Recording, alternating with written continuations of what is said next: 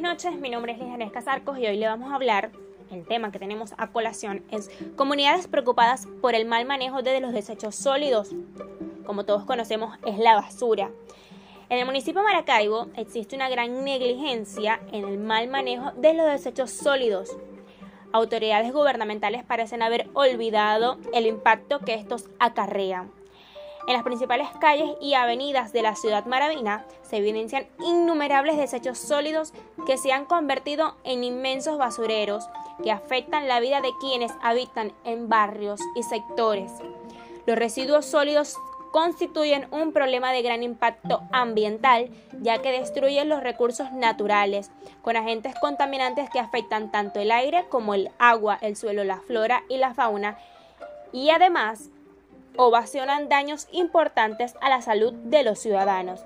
Es un hecho público y notorio que los residuos sólidos no son recogidos a tiempo, según informan los encargados por la falta de camiones de recolectores que se conocen como aseo urbano. Los desechos son generados por el hombre y actualmente se han convertido en un problema de contaminación para el planeta y en particular para cada comunidad. Cabe destacar que el efecto de esta situación se ve principalmente reflejado sobre el deterioro y la calidad de la salud humana, medio ambiente, paisajes y ecosistema y todo esto se conlleva a la proliferación de agentes patógenos causantes de enfermedades como lo que es una gastroenteritis, una amibiasis, una enfermedad por cólera, una diarrea, dengue, tifoidea y enfermedades respiratorias como asma, neumonías, entre otras. Asimismo, esta es una de las consecuencias de disminución de la calidad humana. Vale destacar que a propósito de este tema, el principal causante de los residuos sólidos es el ser humano, propiciado por consumismo, ineficiencia de recolección, transporte, tratamiento, reciclaje y disposición no se sabe dónde van a parar esos residuos, falta de acuerdos entre los miembros de las comunidades, falta de contenedores, falta de rellenos sanitarios, sistema de drenaje y alcantarillado urbano.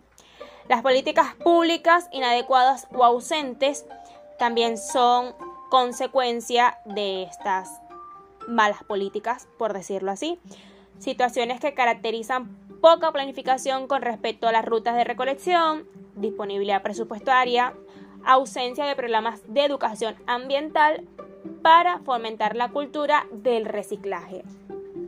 En la actualidad existen muchas alternativas y acciones que se deben poner en práctica ahora mismo, a fin de eliminar o disminuir los residuos sólidos y estas se resumen en promover y fomentar la educación ambiental generada del conocimiento sobre la problemática actual, la cultura de reciclaje para integrar los residuos al ciclo productivo, el saneamiento ambiental, hábitos ecológicos en protección del medio ambiente, la gestión integral de los residuos, respetar y cumplir el marco legal y prevenir la contaminación. De igual manera, existen otras técnicas o estrategias como son los vertederos e incineración.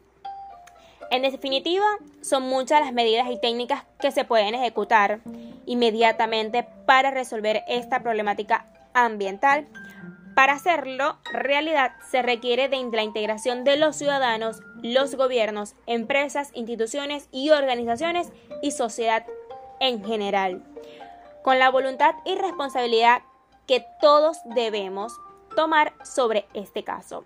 Se logrará crear agentes de cambios sociales quienes constituirían un ejemplo en la aplicación de prácticas como el reciclaje que quedaría y daría pie a la integración de los desechos, conservando un ambiente saludable que se convertirá en la calidad de vida para todos.